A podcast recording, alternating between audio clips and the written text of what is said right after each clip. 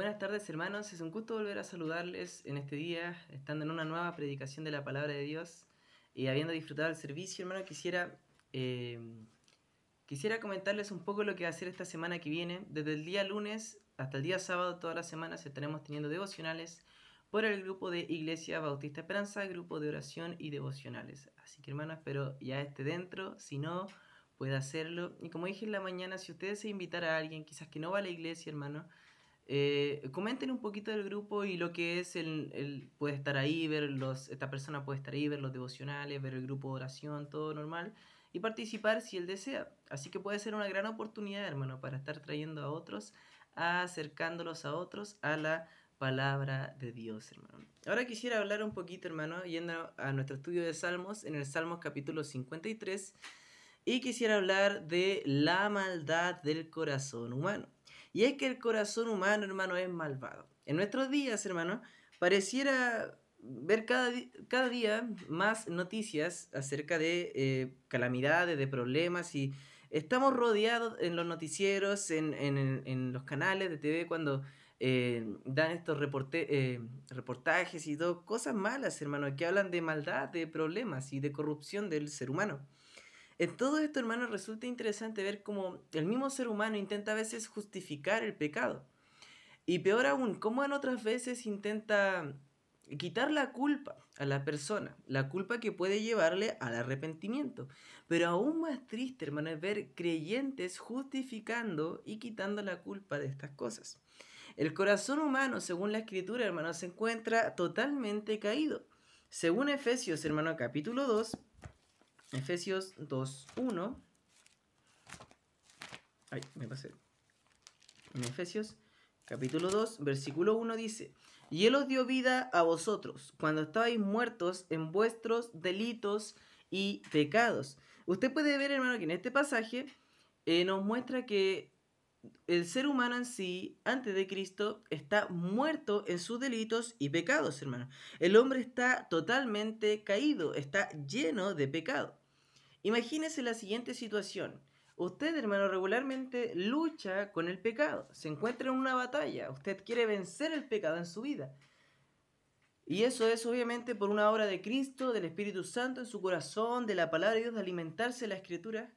Pero piensa ahora en el inconverso. Él no tiene esa lucha, él está entregado al pecado. Y este salmo muestra, hermano, una eh, clara alusión a esto, hermano, acerca del pecado si usted se pone a pensar, hermano, en su amigo creyente, en su familiar no creyente, usted puede entender por qué él se comporta de tal forma. Todos están bajo el poder del pecado. Por eso primero vea, hermano, el poder destructivo del pecado. Vaya conmigo al Salmo 53, versículo 1 al 5. Y dice, dice el necio en su corazón, no hay Dios. Sea corrompido e hicieron abominable maldad. No hay quien haga bien Dios desde los cielos miró sobre los hijos de los hombres para ver si había algún entendido que buscara a Dios. Cada uno se había vuelto atrás, todos se habían corrompido. No hay quien haga lo bueno, no hay ni aun uno. No tienen conocimiento todos los que hacen iniquidad, que devoran a mi pueblo como si comiesen pan y a Dios no invocan. Allí se sobresaltaron de pavor donde no había miedo, porque Dios ha esparcido los huesos del que puso asedio contra ti los avergonzaste, porque Dios los desechó. En este encontramos, en este pasaje. Encontramos algunas vívidas descripciones, hermano, acerca del pecado y el poder destructivo que tiene en la vida del hombre. Vea conmigo nuevamente primero la necedad del pecado en Efesios, perdón, Efesios, hermano, en el Salmo capítulo 53, versículo 1.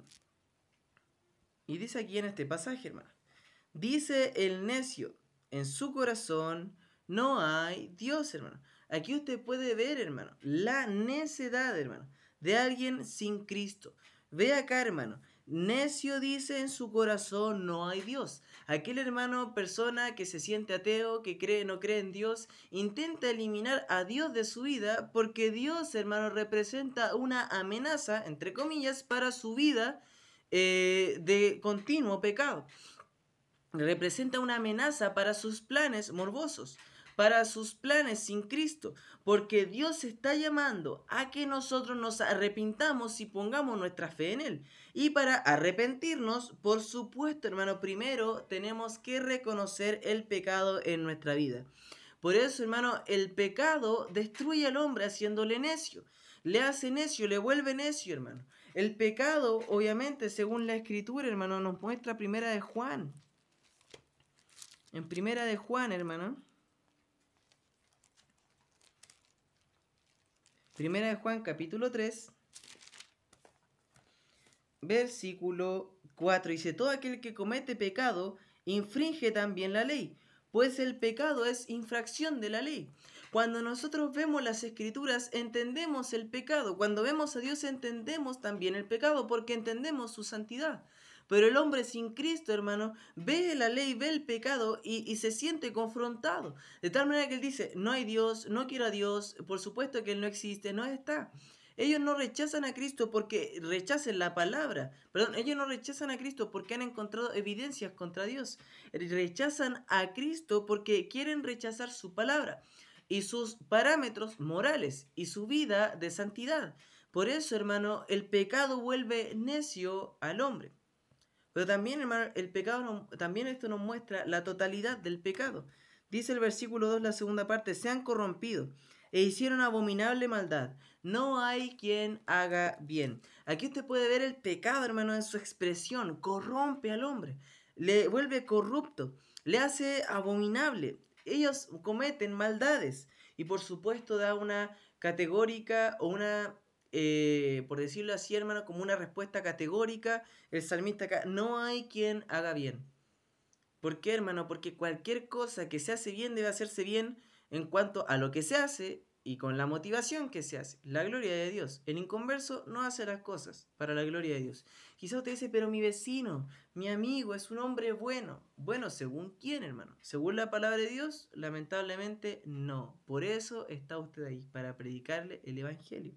Porque hermano, vea, aún en nosotros, en nuestro cuerpo hay corrupción. Según Primera de Corintios, hermano, capítulo 15, da unas palabras de ánimo y de fortaleza y de refrigerio para nosotros si nos encontramos luchando, hermano, con el pecado. Primera de Corintios 15, versículo 51 dice, He aquí os digo un misterio. No todos dormiremos, pero todos seremos transformados en un momento, en un abrir y cerrar de ojos, a la final trompeta, porque se tocará la trompeta y los muertos serán resucitados, incorruptibles, y no seremos, nosotros, perdón, seremos transformados, porque es necesario que esto corruptible se vista de incorrupción y esto mortal se vista de inmortalidad. Y cuando esto corruptible se haya vestido de incorrupción y esto mortal se haya vestido de inmortalidad, entonces se cumplirá la palabra que está escrita, sorbida, en la muerte, en victoria. ¿Dónde está, oh muerte, tu hijo? ¿Dónde, oh sepulcro, tu victoria? Y no habrá victoria sobre nosotros. Pero en ese tiempo la corrupción se vestirá de incorrupción, seremos transformados, seremos cambiados. En ese, en ese momento, hermano. Por eso, en nosotros, hermano, tenemos esta promesa, este tesoro de que Dios va a transformar todo lo que hay dentro de nosotros. Todo aquel poder del pecado se va a ir. Ya no hay poder sobre nosotros, podemos vencerle, pero esa presencia del pecado que aún queda será quitada cuando nosotros vayamos a la presencia de Dios. Por eso, hermano, podemos ver que el mundo, o por decirlo así, la totalidad del pecado es que todos están corrompidos. Luego vemos el reconocimiento del pecado. Dice Salmo 53, versículos 2 y 3. Dios desde los cielos miró sobre los hijos de los hombres, para ver si había algún entendido que buscara a Dios cada uno se había vuelto atrás, todos se habían corrompido. No hay quien haga lo bueno, no hay ni aún uno. Entonces usted puede ver que Dios regularmente se encuentra mirando desde los cielos el mundo y es muy diferente, quiero hacer un paréntesis, entre Satanás, que dice en Job que él rodeaba la tierra, ese es su poder, pero el poder de Dios es mirar simplemente, puede ver todo lo que sube la tierra con su omnisciencia. Interesante, hermano. Solo quería em, quizás hacernos pensar un poquito de la grandeza de nuestro Dios.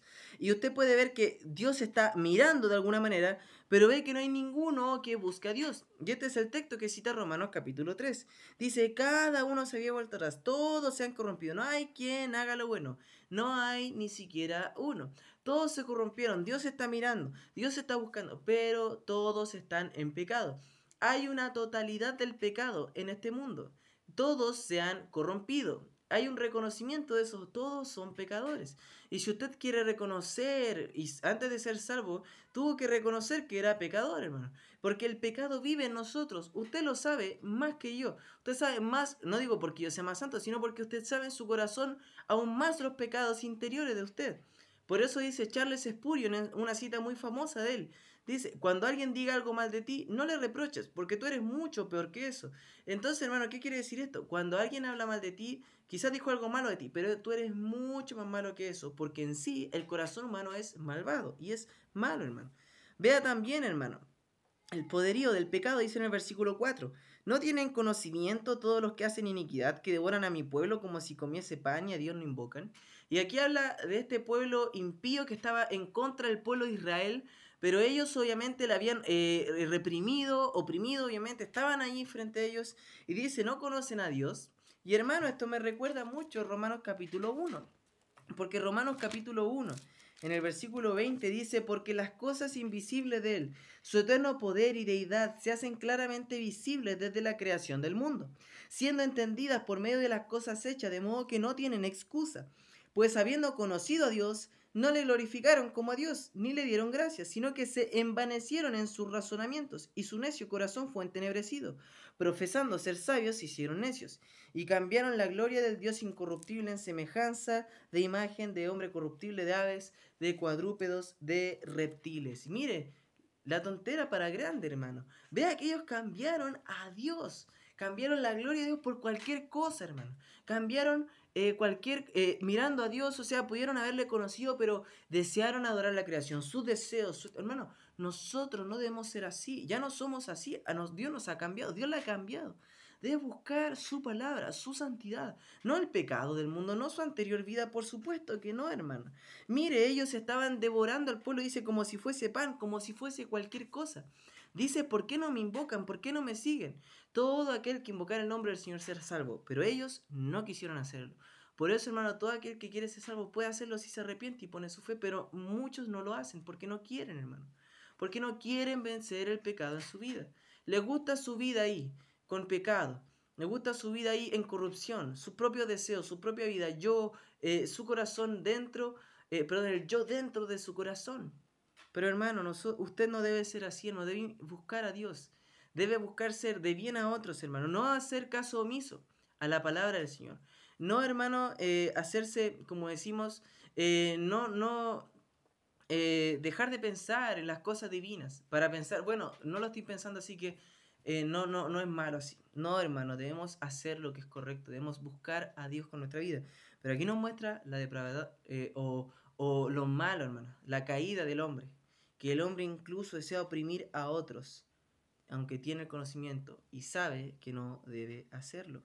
Y vea la consecuencia, el resultado del pecado en el versículo 5. Allí se sobresaltaron de pavor donde no había miedo, porque Dios ha esparcido los huesos de lo que puso a sello contra ti. Los avergonzaste porque Dios los desechó. Dios desechará al pecador y Dios le desecha, por supuesto, hermano, porque ellos han decidido no creer al Señor. Y es el pecado más grande, no creer en Cristo. Vea conmigo Juan, hermano, capítulo 1. Juan capítulo 3, perdón, hermano, versículo 18, dice Juan 3, 18, el que en él cree no es condenado, pero el que no cree ya ha sido condenado, porque no ha creído en el nombre del unigénito Hijo de Dios. Y esta es la condenación, que la luz vino al mundo y los hombres amaron más las tinieblas que la luz, porque sus obras eran malas. Porque todo aquel que hace lo malo aborrece la luz y no viene a la luz, para que sus obras no sean arrepentidas. Ese es el problema del hombre, hermano. No quiere ir a la luz, no quiere ir a Cristo, quiere rechazarle. Todo esto que señala acá es la, el, pecado que está en el hombre, el poder destructivo del pecado en su vida. Y no quiere ir a Cristo porque no quiere que sus obras salgan a la luz. No quiere que el pecado intrínseco que hay dentro de él se exponga. Pero el creyente debe hacerlo, hermano. Porque el versículo 6, hermano, es, a pesar de que estamos viendo el poder destructivo del pecado, el versículo 6 es el poder salvador de Dios, hermano. Vea el versículo 6 de Salmo 53.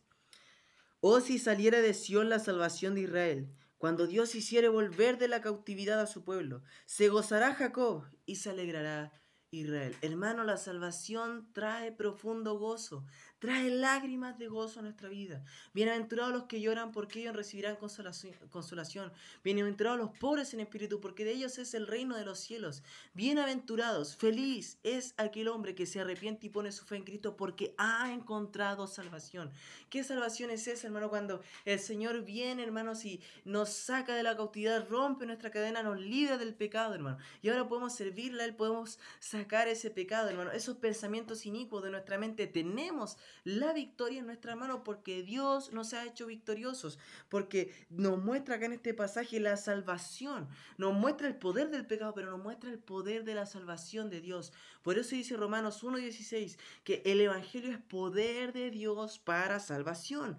Fue así en su vida y lo será en la vida de otras personas. No debe callarlo, hermano, debe seguir predicándolo, debe seguir siendo luz, debe seguir compartiendo el Evangelio, compartiendo predicación, compartiendo palabra de Dios a otros. Debe usted ser luz donde se encuentra, que sus buenas obras, hermanos, muestren su amor por Dios a otros. Ve aquí, hermano, este pasaje, que Dios nos ha hecho volver de esa cautividad, de la cautividad del pecado a la libertad de Dios, hermano. Y nos gozaremos en él, así como se gozaba Jacobo e Israel, eh, diciendo esta cautividad, obviamente, que ellos tuvieron. Hermano, debe gozarse usted en la salvación, debe gozarse. Por eso, eh, hermano, este pasaje nos habla de la maldad del corazón humano. Porque usted, eh, cuando ve el corazón humano, hermano, cuando ve la amargura del pecado, ve la dulzura de Cristo. Cuando ve lo amarga, su lo amarga que era su vida sin Cristo, el poder destructivo del pecado en su vida, ve el poder sanador de Cristo, liberador de Cristo y la dulzura que hay en él. Por eso, hermano, deseele a Dios, gócele y va a ver su vida transformada, va a ver su corazón transformado. Eh, nuestro corazón es cierto, no estaba lleno de pecado, pero Cristo nos salvó, hermano, y nos libró del poder del pecado. Y el pecado ya no se enseñoreará de nosotros. Y quiero terminar con un texto en Romanos capítulo 6, hermano. En Romanos capítulo 6. Romanos 6, versículos 12 al 14 dice, No reine pues el pecado en vuestro cuerpo mortal, de modo que lo obedezcáis en sus concupiscencias ni tampoco presentéis vuestros miembros al pecado como instrumento de iniquidad, sino presentad vosotros mismos a Dios como vivos de entre los muertos, y vuestros miembros a Dios como instrumentos de justicia. Porque el pecado no se enseñorará de vosotros, pues no estáis bajo la ley, sino bajo la gracia, hermano. Obviamente, hermano, el pecado ya no tiene poder sobre nosotros. El versículo 22 dice, Mas ahora que habéis sido libertados del pecado y hechos siervos de Dios, tenéis por vuestro fruto la santificación y como fin la vida eterna. Qué maravilloso, hermano. Dios nos ha salvado, nos hace santo ahora, nos puede cambiar y sabe qué va a hacer, nos va a dar vida eterna con Cristo en él. Por eso que no reina el pecado en su cuerpo, ya no tiene poder, hermano. Antes era así, antes era un corazón malvado, ahora tiene un corazón regenerado, un corazón diferente, un corazón limpio para servir y amar a su Dios, hermano. Así que piensen en esto, hermano, en su antigua vida, una reflexión muy simple. Su antigua vida como un hombre lleno de pecado y ahora su nueva vida como un hombre lleno de santidad de Cristo. ¿A cuál está pareciéndose hoy en día? ¿Se está gozando en la salvación de Cristo o está viviendo su antigua vida de pecado? Así que piénselo, hermano, medítelo. No es poco lo que pagó Cristo en la cruz por nosotros y no es poco de lo que nos liberó de ese poder del pecado. Por nuestras horas nunca hubiera sido hecho posible. Así que agradezcamos al Señor, hermano, alegrémonos, gocémonos en la salvación y seamos, hermanos, agradecidos por un día más de vida que nos da, porque hemos tenido un día más respirando en su salvación. Así que gracias al Señor por eso. Así que, hermano, animo. Nos vemos mañana, hermano, para la transmisión de, em, de nuestra eh, oración, de nuestro culto de oración y también esperando los devocionales el día de mañana. Que Dios le bendiga.